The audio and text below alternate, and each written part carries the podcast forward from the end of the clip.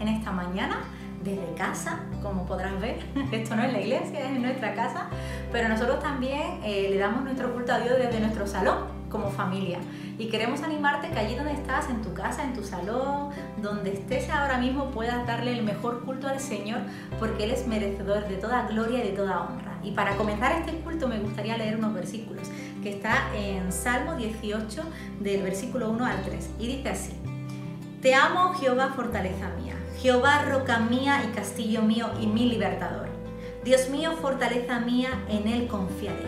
Mi escudo y la fuerza de mi salvación, mi alto refugio. Invocaré a Jehová, quien es digno de ser alabado, y seré salvo de mis enemigos.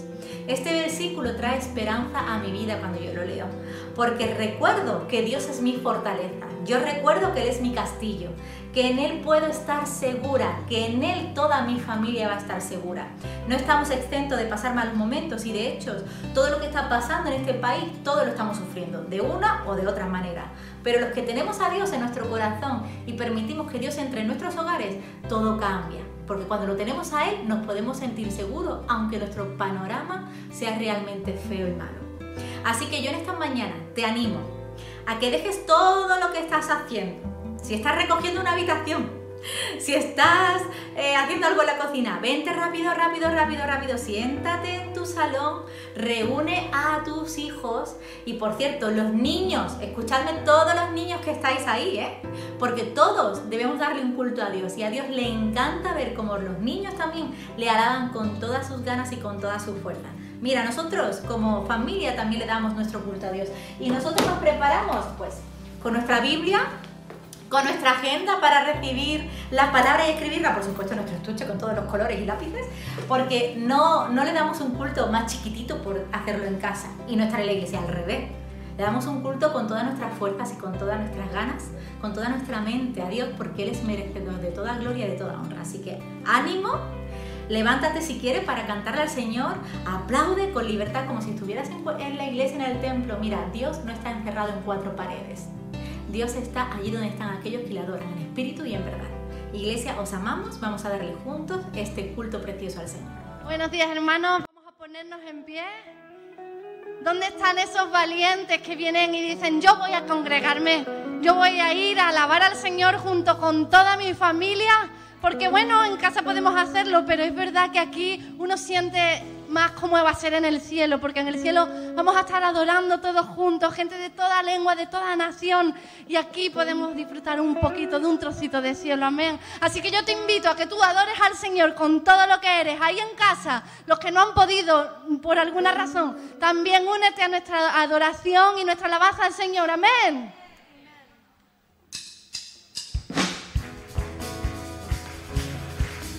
Dale tus palmas, más fuerte, que se escuche.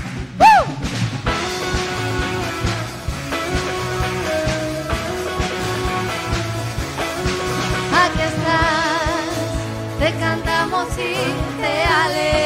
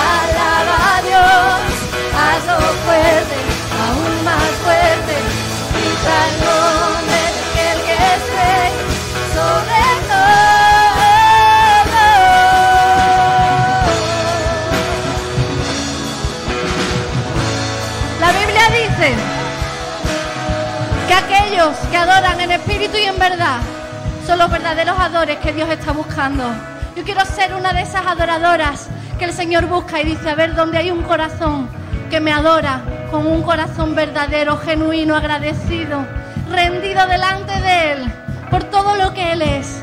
No es un corazón que dice, Señor, yo te alabo por tantas cosas que tú me das, sino, Señor, yo te alabo por lo que tú eres, porque tú eres más grande, más infinito,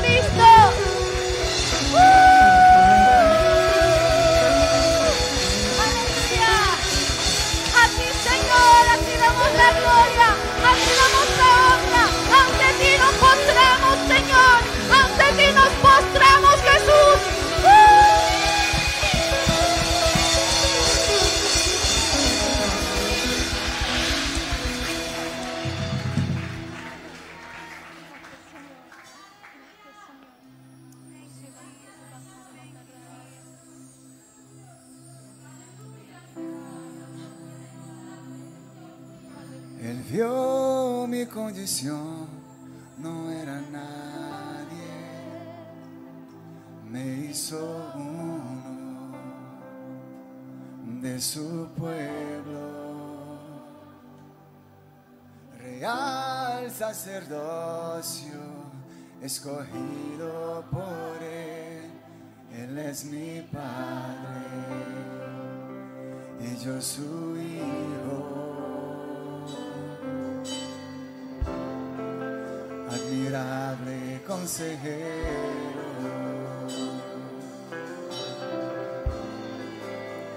Príncipe de paz, es aquel que se hizo carne, siendo de gracia y verdad.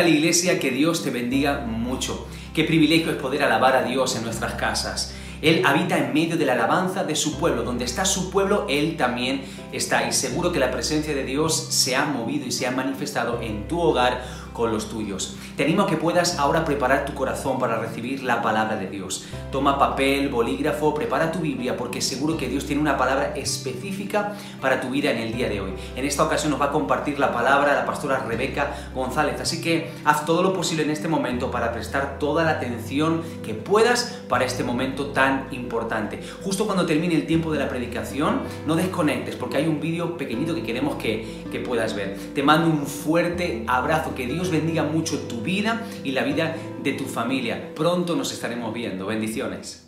Que el Señor les bendiga mucho, mis queridos hermanos del Sembrador y todos aquellos amigos y hermanos que después se estarán conectando para disfrutar de la palabra que el Señor tiene preparada para nosotros hoy en esta escuela dominical. Vamos a comenzar teniendo un tiempo de oración para encomendar este tiempo a nuestro Dios.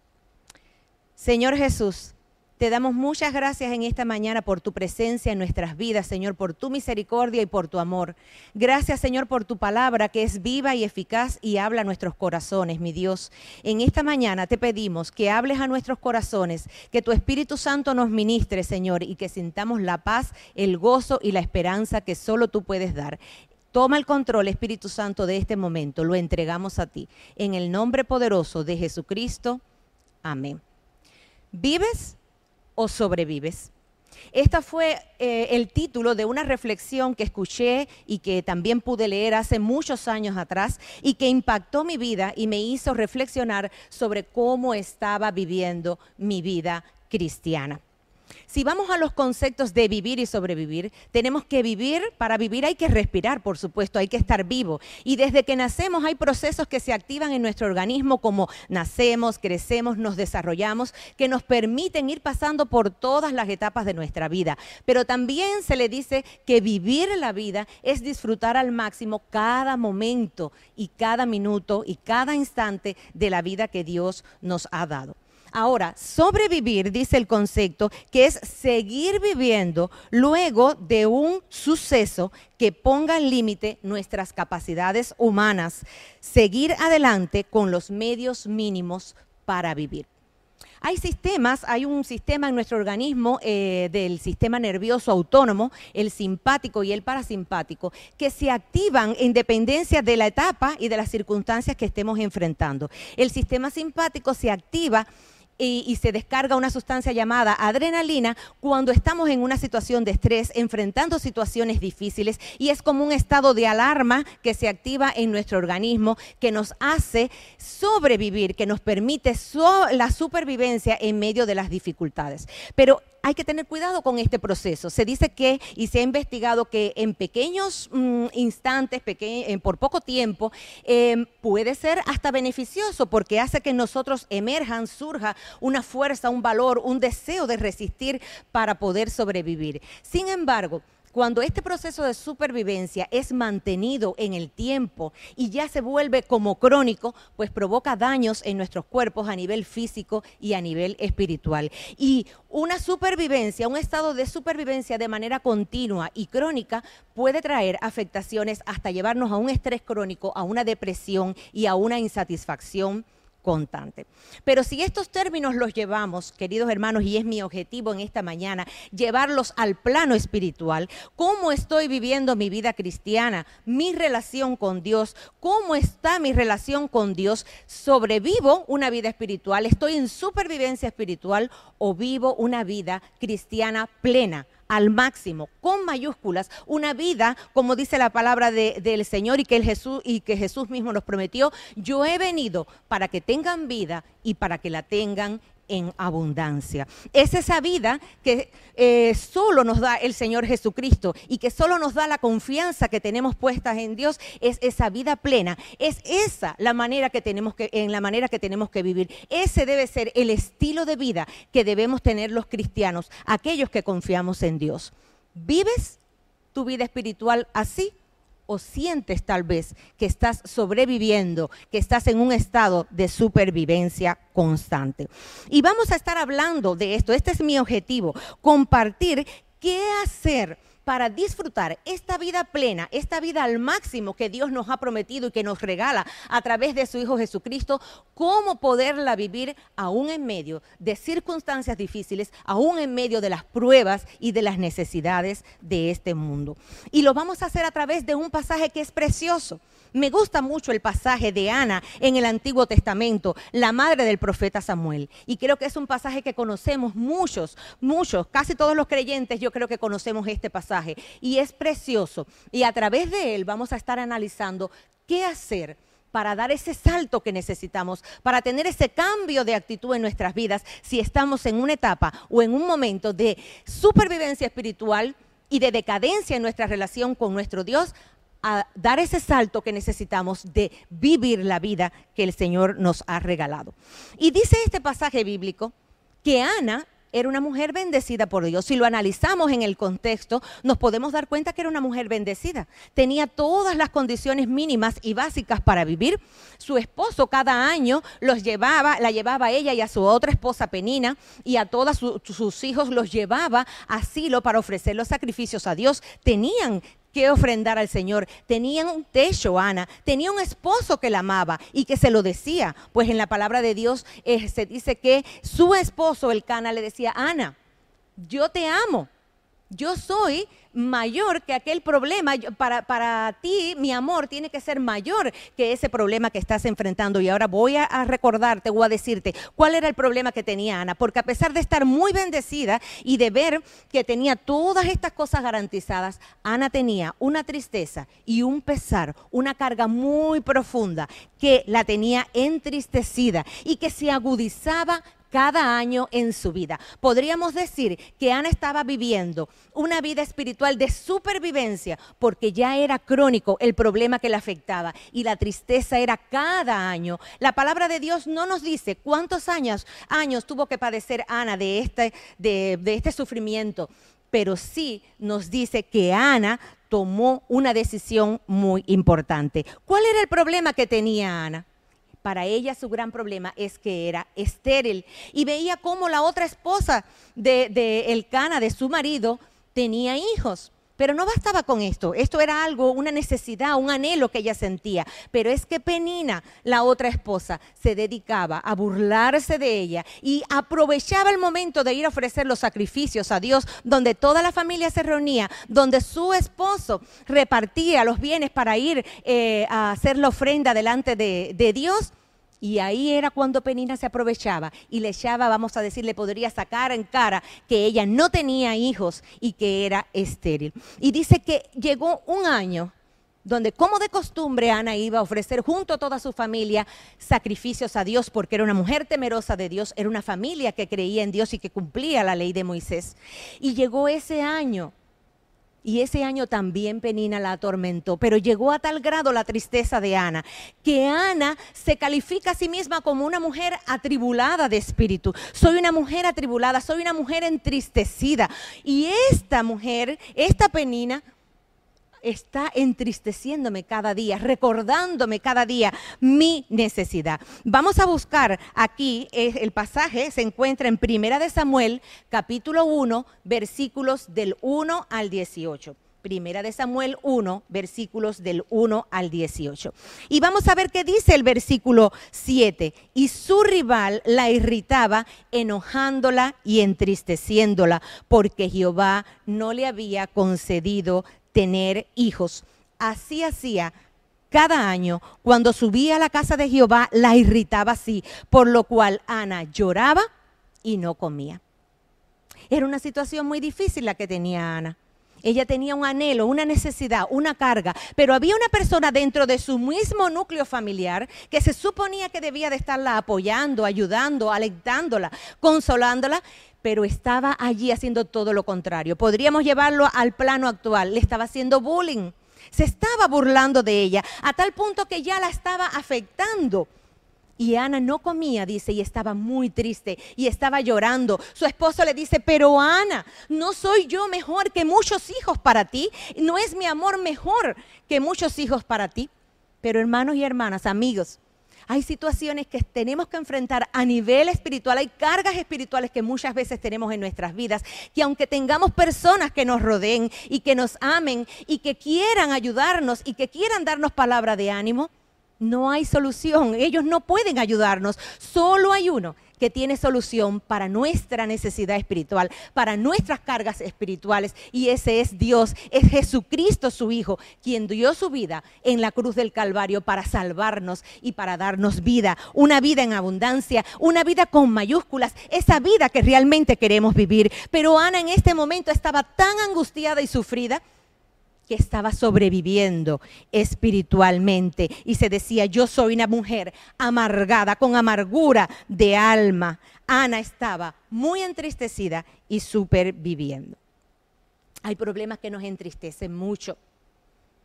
Y fíjense bien, hay un error cuando pensamos que los cristianos no podemos entristecernos. Y de esto habló el pastor Varela cuando eh, predicó hace dos domingos atrás, me parece. Y hablaba de esto, es un error pensar que los cristianos no vamos a padecer aflicciones ni vamos a tener sufrimientos. En el mundo tendréis aflicción, nos dijo el Señor Jesucristo. Pero, hay un pero, pero confiad que yo he vencido al mundo. Vivimos en este mundo, nos tenemos que someter a dificultades, a escaseces, a situaciones, a consecuencias de pecados que tuvimos antes de aceptar a nuestro Señor Jesucristo y cómo muchas veces hemos, hemos tenido o podemos estar arrastrando con esas consecuencias. Pero hoy te quiero decir, mi hermano y mi hermana, levántate de esa supervivencia espiritual. En Cristo hay esperanza. El Señor es nuestro ayudador. Y Ana sintiendo esa sensación que a veces podemos sentir hasta de luto. Porque a veces sin que hayamos perdido un ser querido, podemos sentirnos así por la carga espiritual que estamos recibiendo. Ana decidió tomar una decisión, dar un salto, dar un salto espiritual y decir, no, esta no es la vida que yo quiero para mí. Esta no es la vida que Dios tiene para mí. Yo tengo que ir a los pies de aquel que puede solucionar mi problema. Y no anduvo con quejas. Me llama la atención esto de Ana. No fue a su esposo y se empezó a quejar de Penina para que eh, su esposo le llamara la atención tal vez a Penina o se creara un conflicto familiar. No, ella fue a los pies del único que podía solucionarle su problema, a los pies de Dios. Y ese es el único que puede resolver tu problema si tú hoy te estás sintiendo así, cargado espiritualmente, como que te levantas cada día en una supervivencia, como que has perdido la motivación, como que tu vida espiritual va en decadencia, se ha ido apagando. No, levántate en esta mañana, mi hermano, porque hay promesas en la palabra de Dios que te dicen, ve confiadamente a la presencia de Dios que Él va a responder tus eh, oraciones, Él va a responder todo lo que tú necesites y Él va a darle una solución a tu problema. Dice Mateo 11, 28, venid a mí. Venid a mí, es una invitación del Señor. Todos los que estéis trabajados y cargados, y yo los haré descansar. Venid a mí. Es una invitación que te hace el Señor. Y eso fue lo que hizo Ana. Y a través de este momento, a partir de este momento, estaremos viendo cuáles son los aspectos, las cosas que hizo Ana para salir de la supervivencia espiritual y para reclamar y vivir la vida que tenía en Dios y la vida que Dios quería para ella. Y dice que Ana dejó su carga en la presencia del Señor. Y en el versículo 10 y 11 estaremos viendo qué hizo. Todo se mantuvo hasta ese año hasta el punto de partida que marcó un antes y un después en la vida espiritual de Ana. Y voy a ponerme las gafas para poder leer aquí el pasaje. Dice, y se levantó el versículo 9, Ana, después que hubo comido y bebido en Silo, y mientras el sacerdote Elí estaba sentado en una silla junto a un pilar del templo de Jehová, ella con amargura de alma oró a Jehová y lloró abundantemente. Ana hizo lo que tenemos que hacer todos ir a la presencia de Dios. Y allí en la presencia de Dios, soltar esa carga que estamos teniendo espiritual, soltar nuestras preocupaciones en la presencia de Dios. Y dice que fue a orar herramienta que tenemos todos los cristianos y que el mismo Señor Jesús la usó y fue ejemplo para nosotros del poder que tiene la oración. Ir a la presencia del Señor, buscarlo allí en la intimidad, ir más profundo, como dice la palabra pastoral en este año, ir más profundo, buscar allí cada día la presencia de Dios y allí cuando estemos en la presencia de Dios, hay que hacer lo que Ana hizo. Primeramente vamos a estar analizando de que Ana derramó su corazón en la presencia de Dios. La palabra de Dios nos recuerda en el Salmo 51 que un corazón contrito y humillado tú no vas a despreciar, oh Dios.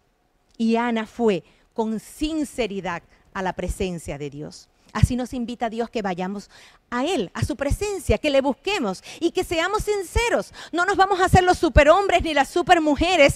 A veces nos preguntan, ¿cómo estás? Y estamos atravesando pruebas y decimos ya como un lema, un eslogan, en bendecidos en victoria. Es bueno sentirse bendecidos en victoria, pero ¿realmente te sientes así? Cuando estamos allí en la presencia de Dios, en la intimidad, cuando nadie nos ve, solo estamos Dios y nosotros, debemos de ser sinceros y decirle, Señor, esta es mi necesidad. Te presento mi problema. Mira, Dios, mi condición espiritual. Yo estoy que no puedo más. Estoy deprimida, estoy decepcionado. Me han traicionado. Tengo un problema muy grande. Tengo una enfermedad. Tengo problemas económicos. Estoy triste. No sé cómo levantarme cada día. Ve con sinceridad a la presencia de Dios, porque recuerda que te he dicho que esto tiene una solución. Hay solución en Cristo Jesús. Pero ve y desborda tu corazón. Dice que Ana derramó su corazón ante Dios y le dijo, yo estoy atribulada de espíritu. Toma el control de mi vida. Tienes que solucionar esta situación que tengo, porque ya no puedo más. Yo soy una hija tuya, yo soy un hijo tuyo.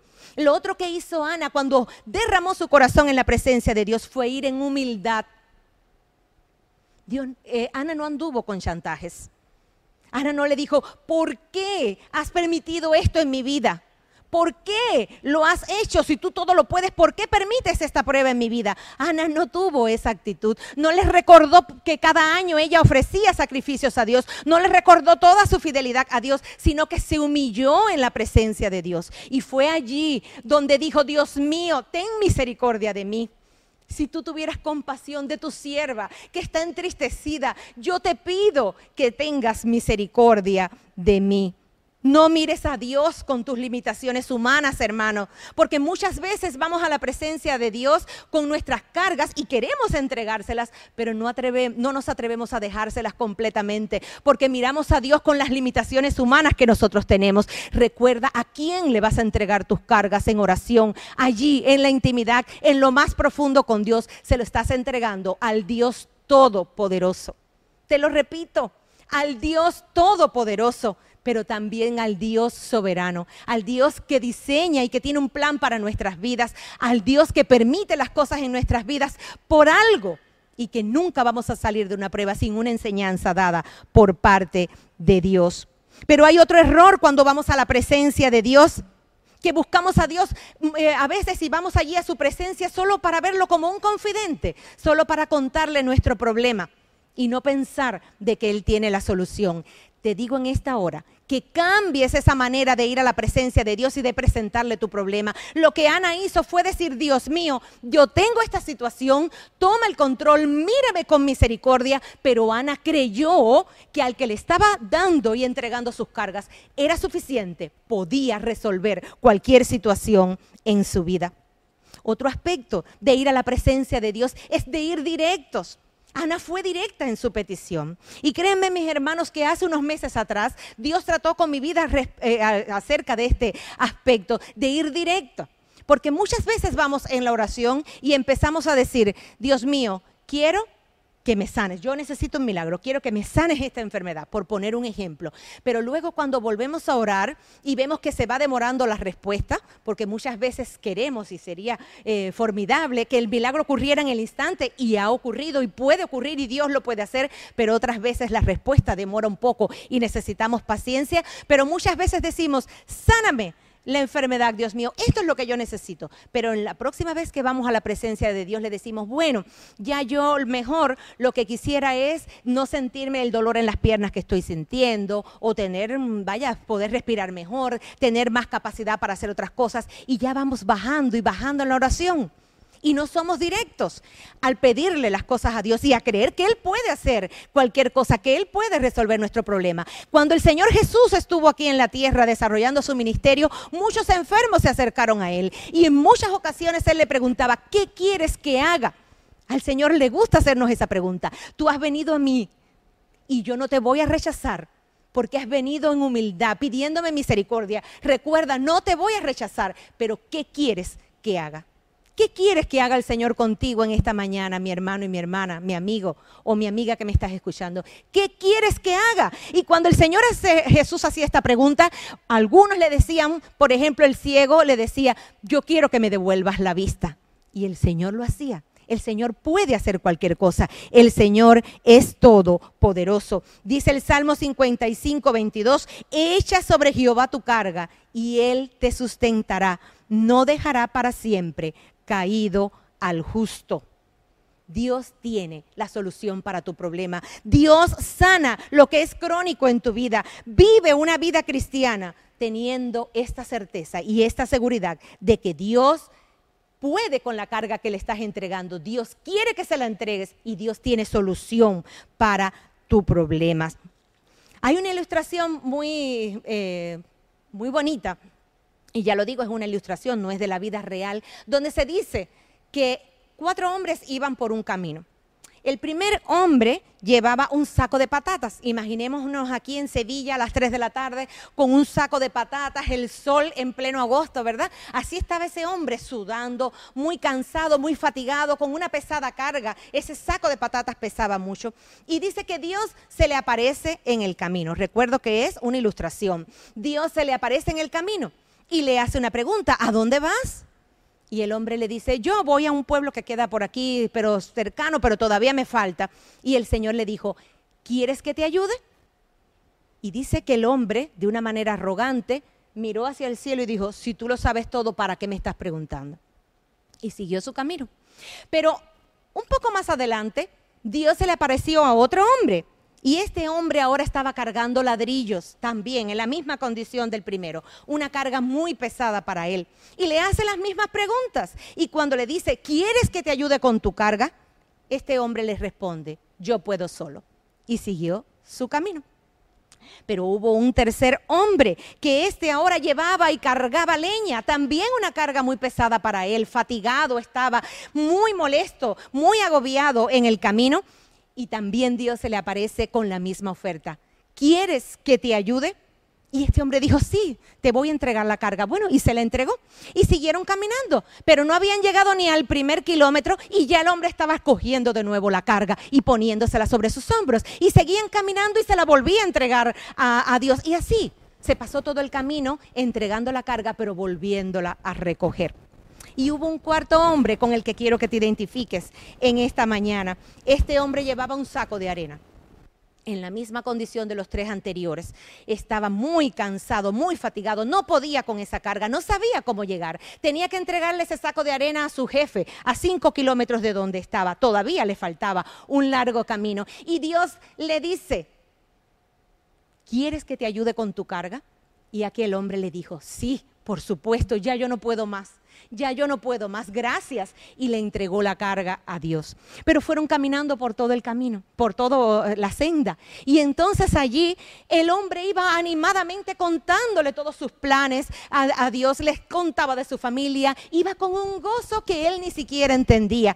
A tal punto llegó el gozo de este hombre que olvidó la carga que traía. Y cuando por un momento quiso recordarla, Dios le dijo, no te preocupes, yo voy a llevar tu carga, yo voy a entregar tu carga por ti, yo me ocupo de esto, no te preocupes más por la carga que estabas llevando. ¿Cómo estás enfrentando tu carga espiritual? ¿Cómo estás enfrentando tu problema hoy, cristiano, cristiana que me escuchas? ¿Estás haciendo tal vez como el primero, culpando a Dios? Y de arrogante diciendo, si tú lo sabes todo, ¿por qué permites esto en mi vida? ¿Por qué me preguntas? Esa no es la manera de hablarle a Dios. O estás siendo orgulloso y diciendo yo puedo, creyendo en tus propias fuerzas, cuando sabemos que somos personas muy limitadas y que este cuerpo es muy limitado. Y por más que nos empeñemos en, en hacer las cosas, si no tenemos la bendición y la ayuda de Dios, las cosas no fluyen bien o vas a ser como aquel hombre que entregaba la carga y muy bien, ante un momento de euforia, de, alegría, llevó sus cargas delante del altar cuando llamaron a ministrar y dijo, sí, ahora sí, entrego esta carga al Señor, ya yo no voy a estar más atribulado, ya yo no voy a estar más agobiado, la entrego en tus manos. Pero al otro día, cuando terminó el culto y se levantó, no sabía tampoco cómo levantarse ese día, cómo enfrentar el día, porque volvió a coger la carga espiritual y la puso de nuevo sobre sus hombros. El Señor te dice hoy, ven a mí si estás atribulado y cargado, que yo te voy a dar descanso. Eso es un acto de fe. Entregar nuestras cargas es un acto de fe. Un acto de fe que conlleva a otro acto de fe y es confiar en Dios y esperar la respuesta de Dios. Y eso hizo Ana también, porque aquí en lo que les he contado hasta aquí no ha terminado la historia de Ana. Es una historia muy linda donde vamos a ver la ayuda de Dios. Y Ana, lo otro que hizo, además de entregar su carga al Señor y derramar su corazón delante de su presencia, fue confiar en Dios y esperar en Él. Fe y paciencia son dos cosas que necesitamos para esperar la respuesta de Dios, porque siempre va a haber una respuesta de parte de Dios. Y los versículos 17 y 18 nos dicen del capítulo 1 de Primera de Samuel. Elí respondió y dijo, ve en paz y el Dios de Israel te otorgue la petición que le has hecho. Y ella dijo, halle tu sierva gracia delante de tus ojos.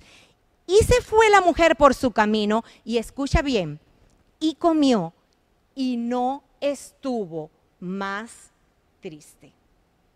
Se fue y no estuvo más triste. Significa que al levantarse de allí ya Ana estaba embarazada, ya Ana tenía la solución de su problema, ya Ana tenía el hijo varón que le estaba pidiendo a Dios al ser directa y decirle, necesito, yo quiero un hijo varón y si me lo das, lo voy a consagrar a ti. Hizo votos delante de la presencia de Dios. Significa que cuando Ana se levantó de esa oración y salió del templo, ¿ya tenía la respuesta en sus manos? No, pero ella había tomado una decisión en su vida, confiar y esperar en Dios. Entrega tu carga y vete confiado, esperando en Dios. Y dice que se fue y no estuvo más triste. En la Biblia dice que hay 3.565 promesas de parte de Dios para nuestras vidas, pero se requiere fe para creerlas, para aceptarlas, para ponerlas en práctica en nuestra vida. Juan 16, 33, en Juan 16, 33 nos recuerda el Señor, en el mundo tendréis aflicción, pero confiad, yo he vencido al mundo. Hay que confiar, hay que tener fe de quién es el autor y dador de nuestra vida. Es Dios, es Jesucristo, su Hijo.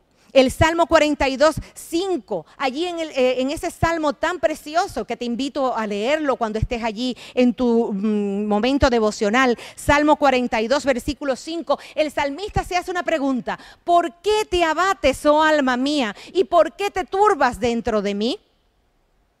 ¿Por qué te abates y por qué te turbas dentro de mí? Espera en Dios, porque aún he de alabarle, salvación mía y Dios mío. ¿Por qué te abates? Espera en Dios. Tú sabes quién es Dios. Y si no lo tienes claro, aquí tienes la palabra de Dios. Empieza a estudiarla, empieza a escudriñarla. Pídele al Espíritu Santo que te ministre, que te hable a través de ella. Reclama las promesas que hay de Dios para ti, de una vida con mayúsculas, una vida que a pesar de los problemas de este mundo y las situaciones y de las cargas, es una vida plena podemos vivir una vida plena si tenemos a Jesucristo con nosotros, si creemos en Él, si le entregamos nuestras cargas a Él. Y vivir confiando en Dios sí debe ser un estilo de vida para nosotros. Debes levantarte cada día con el deseo de vivir confiando en Dios, con la decisión de vivir confiando en Dios, de vivir en santidad, de vivir agradándole, de vivir buscándole. Vivir confiando en Dios debe ser nuestro estilo de vida. Busquemos Hebreos 10, del 35 al 39.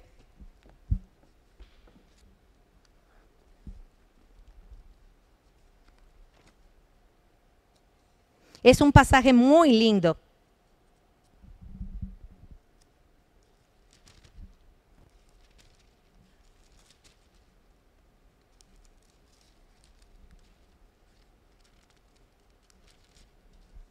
Hebreos 10 del 35 al 39. No perdáis pues vuestra confianza que tiene grande galardón, porque os es necesaria la paciencia para que habiendo hecho la voluntad de Dios, obtengáis la promesa. Y el versículo 39, pero nosotros no somos de los que retroceden para perdición, sino de los que tienen fe para preservación del alma. Debemos de tener fe, debemos de invocar al Señor, debemos de pedir que Él nos ministre. Y hay algo muy importante cuando cada día decidimos vivir confiando en Dios, tener fe en Él, y es que recibimos una ministración especial de parte de Dios. Su Espíritu Santo viene a ministrar nuestras vidas. Y es allí cuando vemos a esos, a esos cristianos y decimos, pero ¿cómo esa persona puede estar así?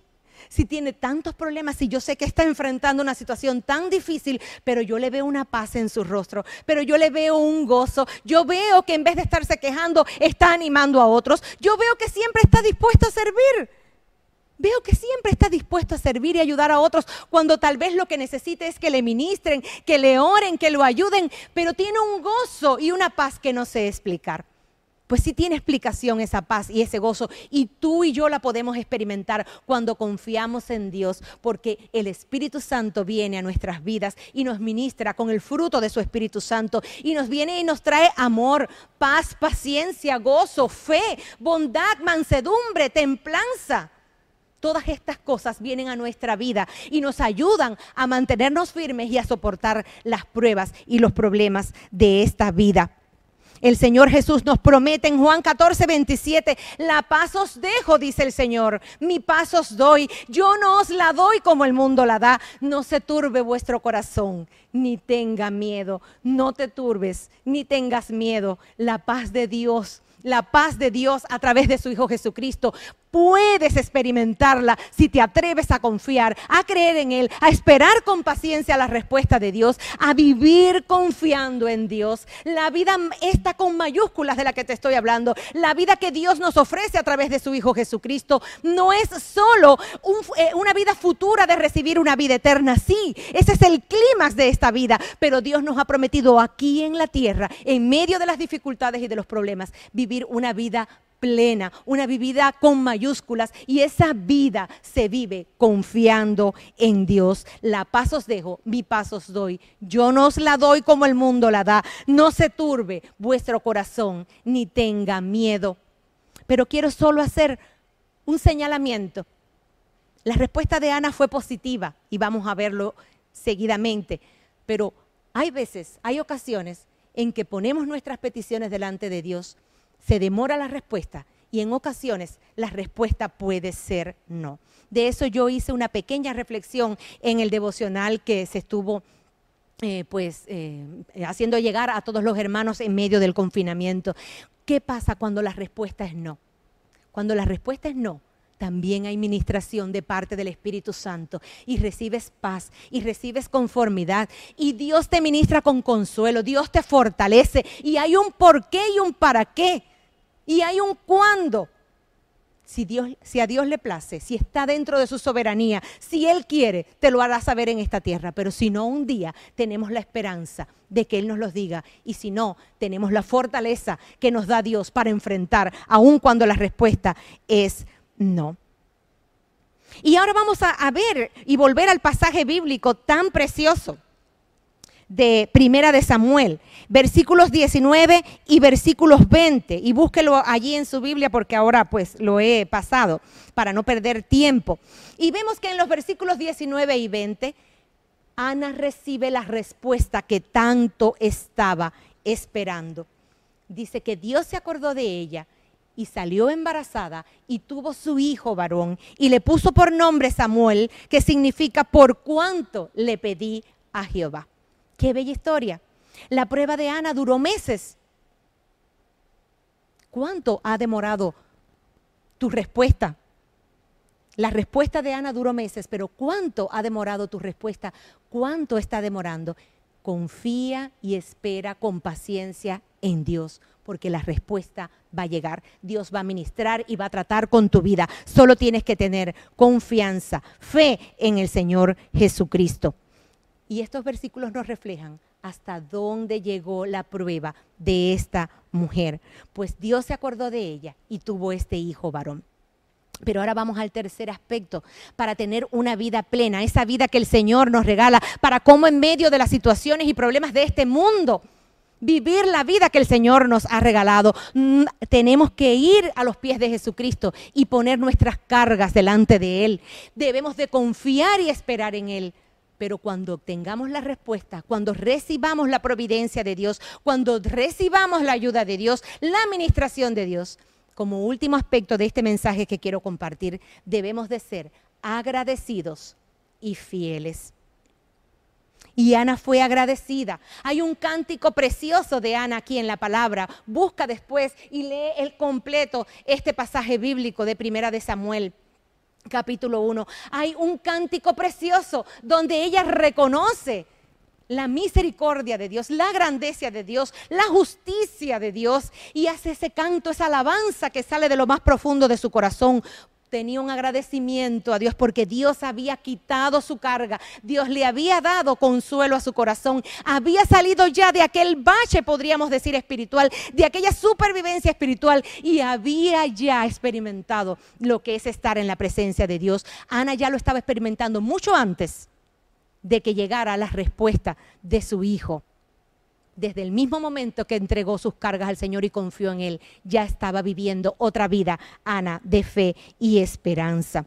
Quiero recordarte, mi hermano, y advertirte, cuidado con la euforia del momento, cuando recibimos la respuesta positiva y tenemos un milagro y experimentamos un milagro en nuestras vidas. Disfrútalo porque es maravilloso poder experimentar un milagro en nuestras vidas y muchas veces nos quedamos sonriendo y decimos, Dios, yo que tenía tantas estrategias en mi mente, yo que fui delante de ti con tantas estrategias y tantas cosas y tú lo has hecho de la manera que menos me imaginé, usaste a las personas que menos imaginé, pero tú lo haces todo perfecto, tú lo haces todo maravilloso.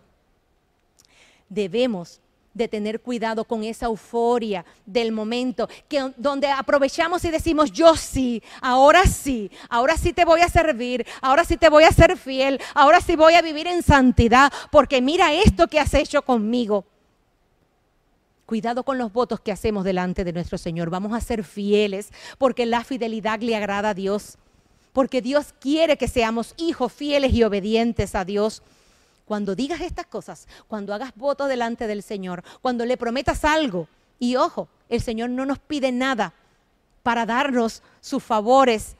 No nos merecemos nada. El Señor solo quiere que nos humillemos delante de Él, que seamos obedientes, que confiemos en Él. Pero cuando hagas voto delante del Señor, cumple lo que le has prometido, que todo no sea euforia del momento, sino que tu vida cristiana sea una vida continua de alabanza, de gratitud, de fidelidad a Dios, que esto sea un estilo de vida para ti y para mí.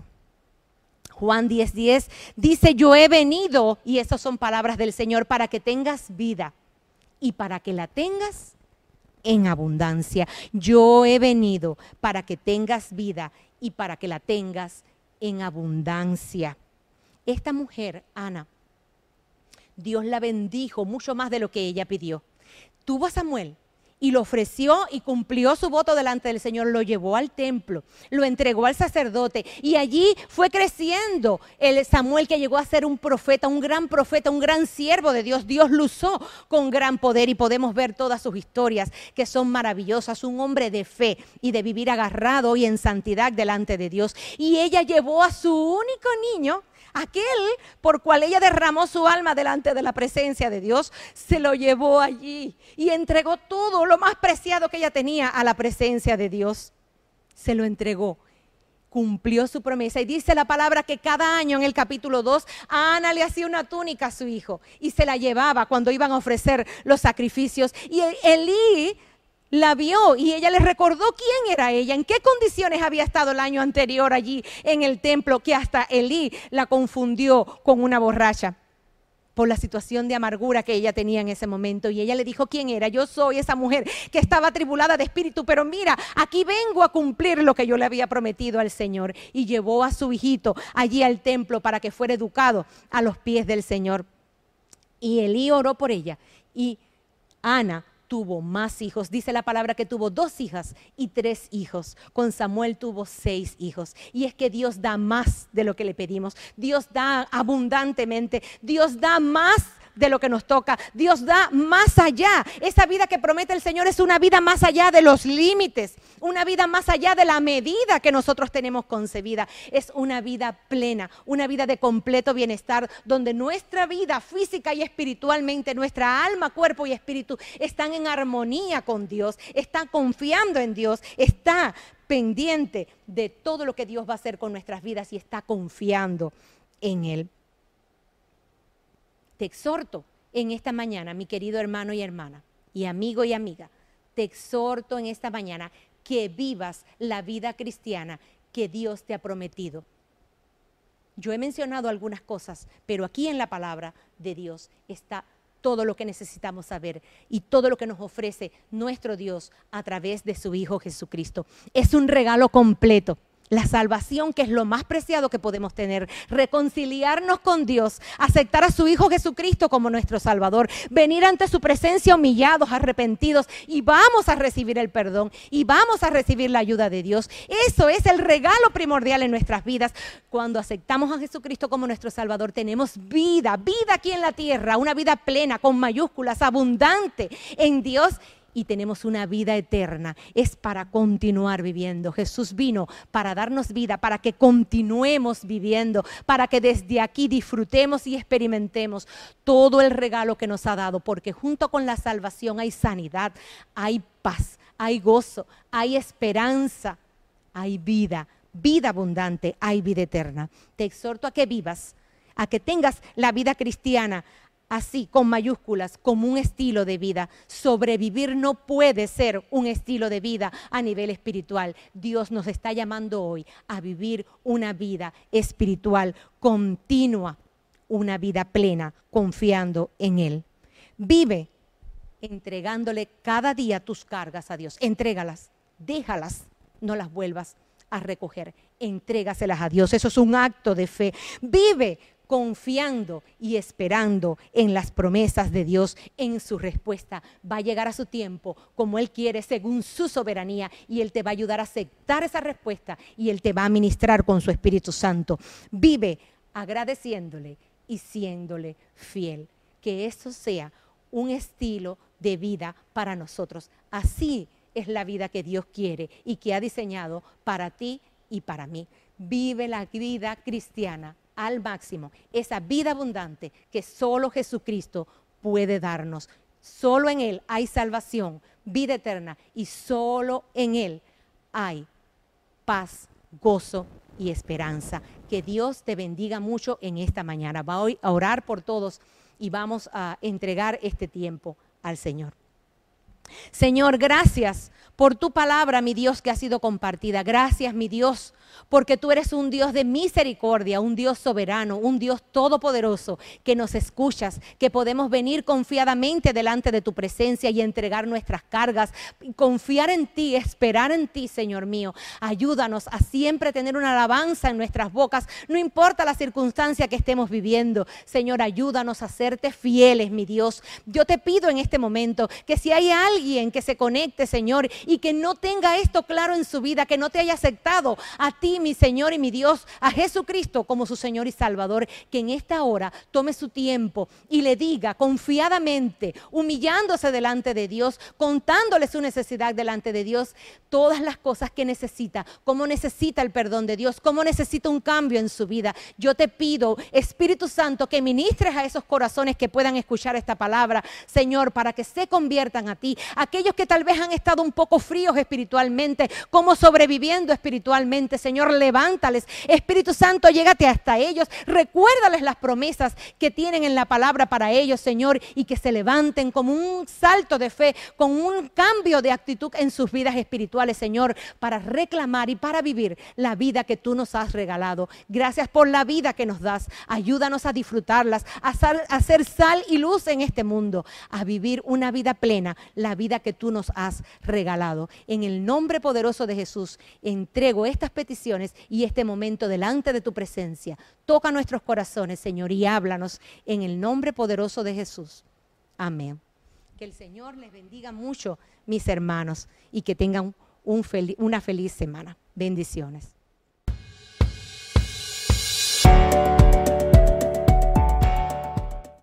Hermanos, en estos momentos que estamos atravesando, te animamos a que puedas seguir ofrendando. Como iglesia continuamos teniendo proyectos y desafíos que aunque no nos vemos de manera presencial, pero estos siguen avanzando.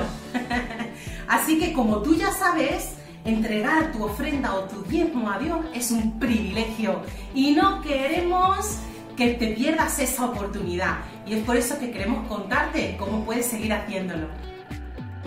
Introduce en el buscador de tu teléfono móvil Centro Cristiano El Sembrador. Luego pulsa en sitio web. Esto te redirigirá a la página web de nuestra iglesia. Una vez que hayas entrado, pica en la opción Ofrenda. Verás que aparecen tres opciones. La primera de ellas es tarjeta, la segunda PayPal y la tercera transferencia. Puedes utilizar cualquiera de ellas.